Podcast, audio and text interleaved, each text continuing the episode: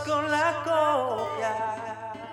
Estamos bien agradecidos contigo de que estés conectado aquí con nosotros en No te conformes con la copia, donde aprendemos las estrategias a utilizar en la búsqueda de tu pareja idónea.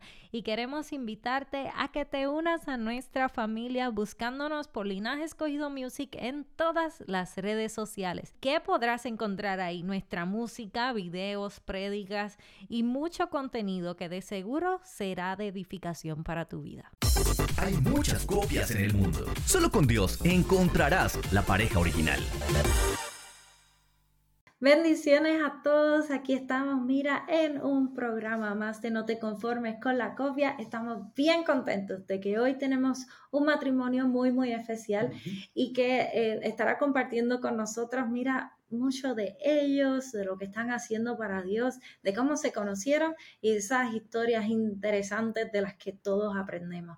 Así que hoy, para la gloria de Dios, tenemos a Maddie Sánchez y ella es eh, parte del equipo de Radio Actitud de 100.9, que normalmente somos nosotros quienes somos entrevistados allá, pero mira, se invirtieron los roles en estos momentos, así que tenemos la bendición de tenerla con nosotros y a su esposo Sergio Estrada, que para la gloria de Dios trabaja con Casa de Dios y también con uno de los padrinos de este programa y de nuestro libro Otoniel Font. Así que bienvenidos a nuestro programa, Sergio y Madis, ¿cómo están? Muchas gracias por la invitación, eh, Joan y Samuel. Para nosotros es un gusto estar en este espacio con su audiencia y esperamos que sea de bendición.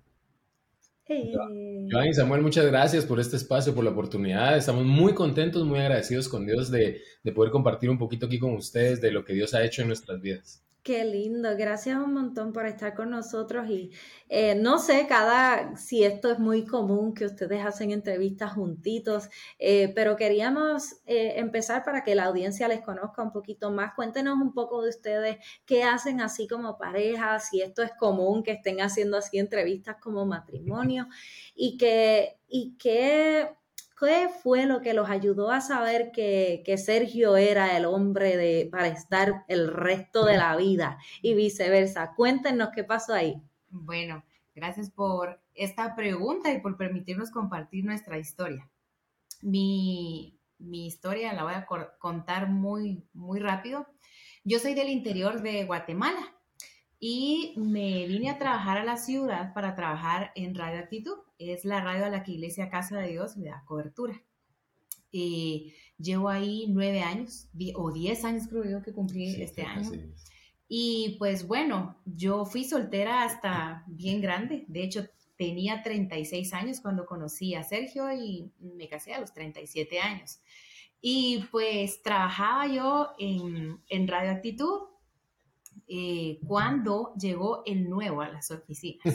Entonces él era como el nuevo y cuando me empezaron a decir que va a venir él, yo ya quizá viéndolo en retrospectiva, cuando decían va a venir peregrino, yo mm, sentí algo, algo raro, pero al mismo tiempo tú piensas de, hey, saber quién va a venir, no, no estás pensando nada. Hasta que finalmente lo conocí y cuando él se, se paró enfrente de mi oficina para la primera reunión, yo trabajo en el área de radio, él, en el área de, publicidad. Em, yo vi que no, que no llevaba anillo y empecé a platicar con él y al terminar la reunión fui con la de recursos humanos y le dije, qué bien me cayó eh, eh, Sergio. Y ella me dijo, esta línea, eh, es divorciado, me dijo, es divorciado. Entonces yo quedé como, ¿qué, qué, qué, qué pasa ahí, verdad? Y pero en ese momento yo supe, yo me voy a casar con él. Cuando yo lo vi la primera vez, yo supe, yo lo voy a casar con él. Mm, tengo una sensibilidad, creo yo, eh, amplia, voy a decir, pero tampoco empecé a hacer nada. No significa que yo me ilusioné con él, no significa que yo empecé a escribirle. Solo fue como un conocer y no tomé ninguna decisión, sino tenía como una curiosidad por conocerlo, por hablarle, pero por algunas razones que ya les vamos a contar, los dos éramos bastante eh, evasivos, no lográbamos como que platicar hasta que finalmente ya empezamos a conversar un poco más. Voy a introducir y me voy a quedar acá. bueno, yo, eh, también mi historia la voy a tener que cortar muchísimo porque es muy larga, es un poquito complicada. Em, soy hijo de pastor, crezco en la iglesia, estoy ahí todos los años de, del mundo. No tengo 36, tengo un poquito más. Eh, y me caso y después pasa un montón de cosas, me divorcio y después del divorcio entro en una relación. Estoy en esa relación y muere mi papá. Cuando muere mi papá, entonces yo entro en, yo empiezo a irme para abajo y cambio de trabajo. Estuve más de 20 años en agencias de publicidad y que se logra abrir una puerta en casa de Dios y la tomo. O sea, medio se abrió un poquito y me metí como me, como me dejaron. Eh, y ya que estaba adentro, eh, la primera vez me dijeron, tenemos una, nos toca una reunión con la directora de la radio. Y como cualquier reunión, yo preguntaba cómo se llama. Y cuando me dijeron el nombre, yo sentí algo extraño, así un, ay. Eh, yo ahora digo que fue una patada profética así en la boca del estómago. Eh, porque cuando me dijeron que se llamaba Ma, dije, hmm, llamada por quién. Entonces ya tuvimos la reunión, me gustó mucho, me llamó mucho la atención. Eh, y sí, sí, sí tenía un, yo no sentí, me voy a casar con ella, yo no sentí eso. Yo solo dije, mm, es súper interesante, me gusta mucho. ¿Cómo hago yo para parecer interesante hablando con ella? Entonces yo trataba de como que decir cosas interesantes y creo que no lo logré, pero o tal vez sí lo logré porque está aquí. Bueno, cuando nos conocemos, eh, yo creo que aquí hay un, hay un tema que, que, hay que platicar también, y es qué pasa cuando una persona atraviesa un divorcio. Yo conocí a Sergio en un estado depresivo, él estaba muy, creo que mal voy a decir, cuando yo lo conocí, esa primera vez que yo lo vi, eh, estaba muy triste, estaba muy mal, estaba muy enfermo también. De alguna manera podríamos testificar que él había tocado fondo en su vida. Eh, manifestaba mucha amargura, pero yo les puedo decir que yo vi lo que Dios miraba en él, no lo que yo vi, porque cuando tú te empezabas a relacionar con él, te tiraba frases así un poco que te podían alejar, casi un rótulo que decía no me hablen, no hago amigos. Cuidado con el perro. Cuidado con el perro, ¿verdad? pero también lograba identificar su esencia, su profundo amor por Dios, su temor por Dios, su amor por la palabra, era muy fácil, yo también vengo de un contexto de, de, iglesia, de generaciones en, en, mi familia, era muy fácil con él hablar como dos niñitos que habían crecido en una iglesia. Entonces nos empezamos a ser amigos conectando desde que, ahí te sabes tal himno antiguo, mira, leí esta palabra, vi este video en YouTube. Entonces como que yo empecé a conocer su corazón y sí reconocía, eh, él tiene depresión. De hecho, yo le daba como tips, ¿verdad? Hace esto, hace lo otro. En una amistad bien fluida, en una amistad que no era, mira, me gustaste, gusto, sino que era como bien fácil para nosotros conectar, bien fácil para nosotros buscar temas en común, pero yo sí tenía algo en, mi corazón y en mi mente, él no es eso que todos están viendo, que yo estoy viendo. Hay algo atrás de él y, creo que Dios me permitió verlo. Yo no puedo decir que yo lo vi en mis propias fuerzas. Creo que Dios me permitió ver a este, a este hombre, pero en ese momento eh, simplemente conecté con él sinceramente por una inercia. Empezamos a conversar, a conocernos un poquito más, hasta que pues obviamente él me dijo, mira, me gustas. Eh, vino la pandemia. Cuando la pandemia eh, cae, cierran el, el país, empezamos a platicar un poquito más. Eh, para resumir la historia, nos hacemos novios y después de seis meses nos, nos casamos. Entonces aquí hay una confirmación donde yo tengo que decir, hey, momento, tengo una persona que tiene una historia difícil, que acaba de salir un momento difícil, ¿cómo no yo me estoy confundiendo? No quiero estar desesperada porque yo con 36 años ya todo el mundo te pregunta cuándo te casas, el novio para cuándo, mucha presión de, de afuera. Entonces yo decía como, bueno, no quiero estar confundida, pero tenía una seguridad de Dios que él era. Y yo iba como confirmando en el camino la esencia de, su corazón. Y creo que también eh, desde que un poco antes que nos hiciéramos novios, Dios lo empezó a sacudir a pasos acelerados y, sacar verdaderamente todo lo que hay en él. Y también pulió muchas cosas conmigo, obviamente. bueno, eh, para nosotros es verdad una, oportunidad bien linda el poder conocerlos a ustedes y saber que, que mm, realmente la relación que tengamos con Dios es mucho más importante a la relación que queramos tener o añadir a nuestra vida. Si nosotros tenemos una relación con Dios y tenemos una comunicación con Él, pues será un poco más fácil, diría yo, el poder detectar cuando tú estás al lado de la persona correcta o de la incorrecta.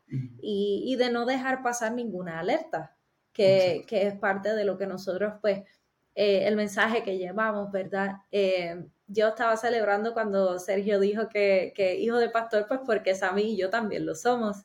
Este, así que pues es algo que ya sentimos, estamos conectados contigo, no te preocupes, te entendemos, tú sabes. no es fácil, Corillo, no es fácil, pero se puede. Así que eh, queríamos preguntarles, durante ese tiempo ya sabemos que la certeza de, que Madis tenía en su corazón, este, pues daba, eh, ella tenía esa seguridad de que era Dios quien la había que le estaba poniendo eso y que, y que él era, ¿verdad? En tu caso, Sergio, ¿qué fue lo que te dijo como que esta es? No tengo algo claro que yo haya sentido una revelación de parte de Dios, más bien, yo de hecho, yo, lo decía abiertamente, yo no me quiero volver a casar, yo no quiero volver a lastimar a nadie, eh, yo no quiero, yo no confío en mí, muchas cosas.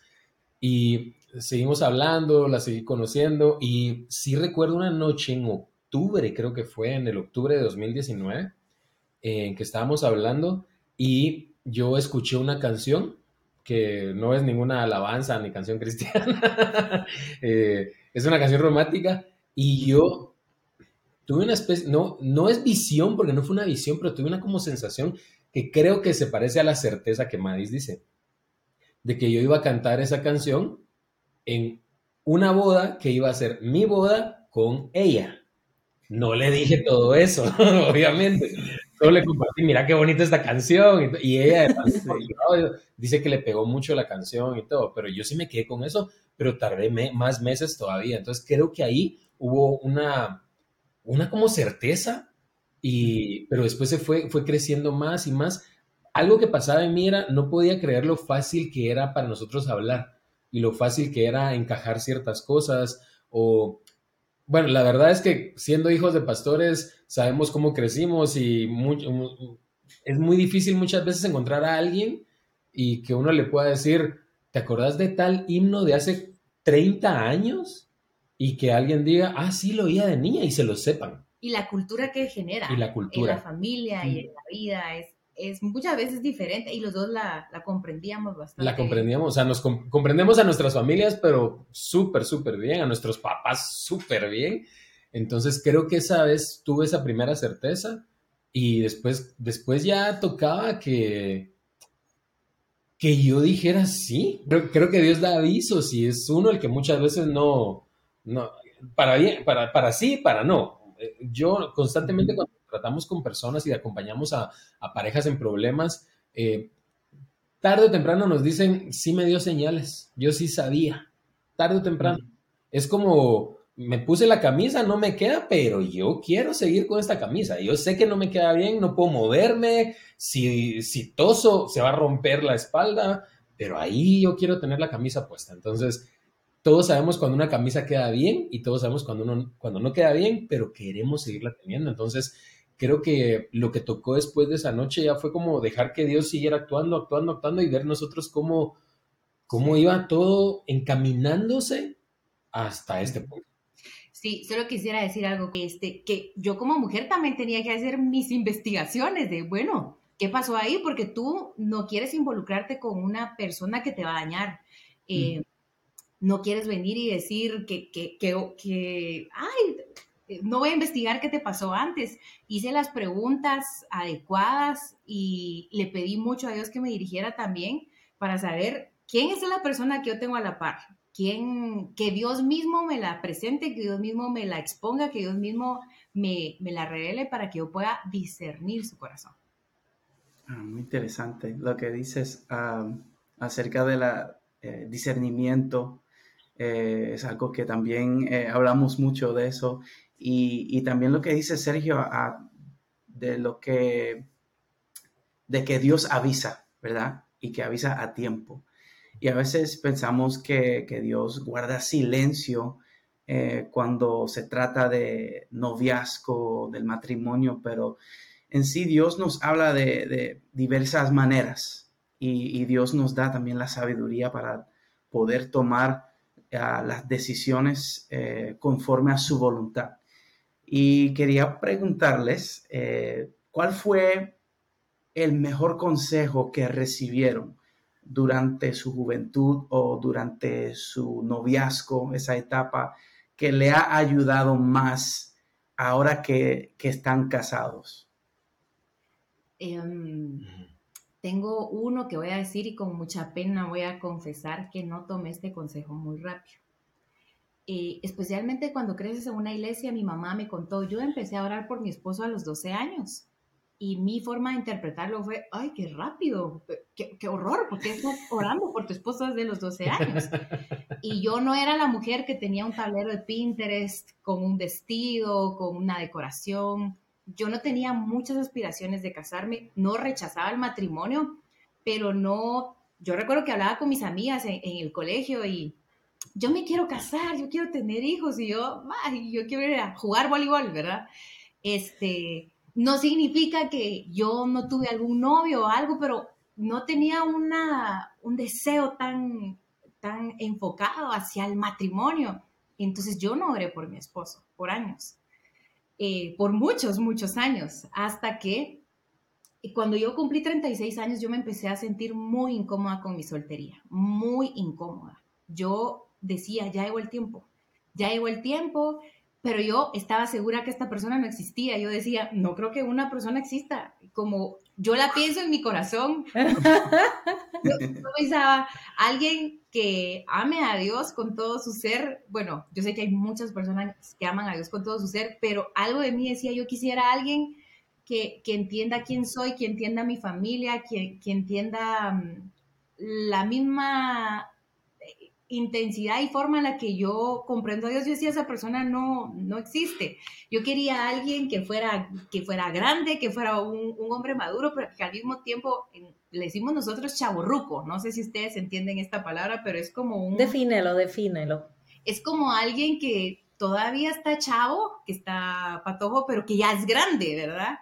Y yo si no los miraba como muy que de corbatita, muy formales, y yo quería algo como más cool, alguien más relajado, alguien más libre, alguien más espontáneo, pero al mismo tiempo comprometido, responsable. Eh, y, y no, no encontraba a esta persona y yo dije, a ver, tengo 36 años, yo le pido a Dios esto ahora y esta persona naciera ya, me tendría que casar, mis matemáticas no, no funcionaban. Y yo decía, esta persona no, no existe, y ahí empecé a orar. Me quité como el, la, la, no sé, la pena ese fin de año en el grupo de amigas que yo tenía. Les dije, quiero que oremos por nuestros esposos, y yo pienso que este año me voy a casar. En el 2019, en la Navidad del 2019, yo les dije, el otro año yo siento que yo me voy a casar. Un año después yo me estaba casando. 11 meses después yo me estaba casando. Yo lo tenía aquí ya. Yo oré hasta ese tiempo. Entonces, Quiero decir que ese consejo, orar por tu esposo, orar por tu novia, yo no lo hice hasta que llegué a un momento de desesperación. Y un consejo en el matrimonio que, no, que me ha servido vino de él. Eh, yo le confesé a él que tenía como que este patrón que me costaba muchísimo hablar las cosas y confesar verdaderamente cómo me siento, qué me incomoda, y él me, me dijo también, basado en, su experiencia, tienes que hablar, tienes que decir la verdad y tienes que acostumbrarte que hay momentos incómodos que resuelven, porque yo estaba muy acostumbrada a fingir, muy acostumbrada a que no, aquí todo está bien. Y él me aconsejó y él me dijo, necesitas hablar. Y yo aprendí con él a sincerarme, mira, esto me, me molesta, esto me incomoda, esto me gusta o me encantaría que esto me hace sentir. Y ahora ya quién me detiene, pero creo que uno de los consejos verdaderamente vino de él. Él es bien transparente, él es bien sincero y eh, él es bien... hablemos, ¿verdad? Un, pequeño momento incómodo que va a traer 100 mil momentos de comodidad. Creo que eh, el mayor consejo ahorita que podría compartir es no existe el divorcio. O sea, no, no, no lo tomamos como una, como una, como una opción. Sí. Eh, y puede sonar muy extraño porque yo ya tengo un divorcio en, mi currículum. eh, pero no existe. Entonces al decir no existe es, tenemos que arreglar esto. Eh, hay otro problema, tenemos que arreglarlo y, y, no se trata de vencer yo, vencer tú, se trata de que el matrimonio venza, que Dios venza. No existe el divorcio, no existe el divorcio, no existe el divorcio. Aunque el mundo entero ande diciendo sí existe, sí existe, sí existe. Porque si tenemos esa, esa salida, esa opción, eh, tarde o temprano la podemos empezar a ver y, la podemos empezar a, a, considerar. a, acercarnos a la opción, a analizarla y todos los análisis que hagamos del divorcio nunca van a ser ciertos. Cuando estamos considerándolo como opción, uno puede llegar a pensar que es una solución, puede llegar a pensar uno, tal vez no es la mejor solución, pero es, es la solución que, que, tengo a mano, pero nunca es una solución, siempre, siempre, se, siempre se muestra de forma diferente de como de verdad es, y lo que pasa en los años siguientes también se muestra de una forma completamente diferente a lo que de verdad es. Entonces, ahí es donde uno entiende por qué Dios no quiere eso, por qué Dios lo que quiere es que solucionemos, lo que quiere es que tengamos corazones humildes, que busquen el, que salga adelante el matrimonio, el lugar. Yo creo que, es muy importante lo que, lo que mencionas y que una de las cosas que no sé si fue un consejo que nos dieron, pero fue como con una decisión mutua que desde un principio cuando nos casamos, eh, eh, una de las reglas que pusimos es no mencionar la palabra divorcio. O sea, ni siquiera por relajo. O sea, Mucho menos en, discusión. Exacto. O sea, esta cuestión de, de, que a veces tú escuchas parejas de, no, si tú haces tal cosa, me divorcio de ti. Y lo toman como tan liviano, que se hace tan común la palabra entre ellos, que en algún momento este, lo puedes realmente considerar. Cuando... plants a seed in your mind. Exacto. Es una semilla eh, que siembras en tu mente cada vez que la pronuncias esa palabra. Así que fue algo que, nosotros tomamos en consideración. Sé también que, Madis, mencionaste que, tal vez su noviazgo fue un poco eh, rápido y todo eso. Este, bueno, yo creo que en eso nosotros le ganamos. Porque yo lo conocí y en cinco días ya yo sabía que me iba a casar con él. Punto.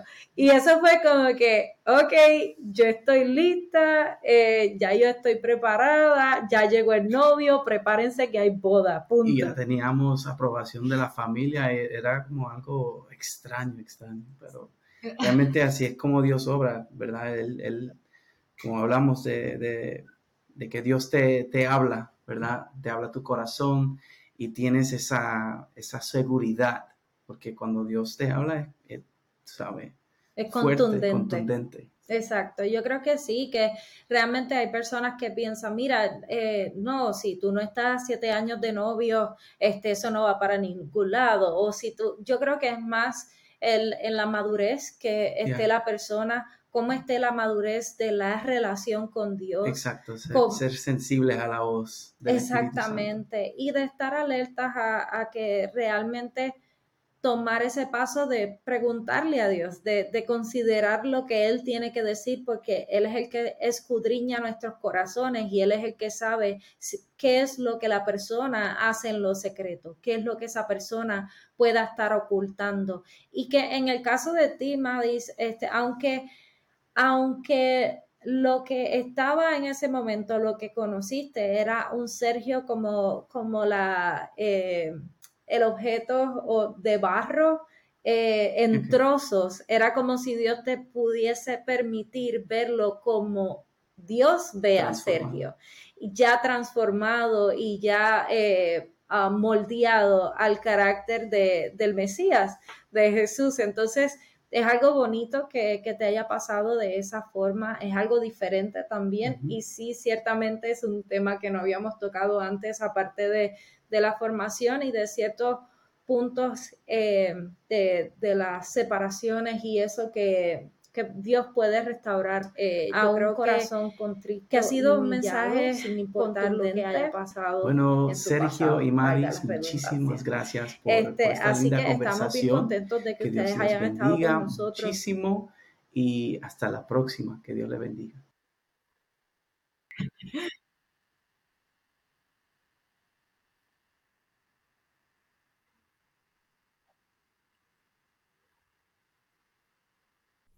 Esperamos que este episodio haya sido de bendición para tu vida, así como lo ha sido para nosotros. Podrán escuchar esta entrevista en nuestro canal de YouTube y en todas las plataformas de podcast. Recuerda que puedes ser parte de este programa también enviándonos tus preguntas y testimonios a linajescogidomusic1 gmail.com. Si disfrutas de este contenido, por favor dale like, compártelo y únete a nuestras redes sociales. Somos Joan y Sami de Linaje Escogido y este es tu programa No te conformes con la copia. Hasta la próxima. No te conformes con la copia.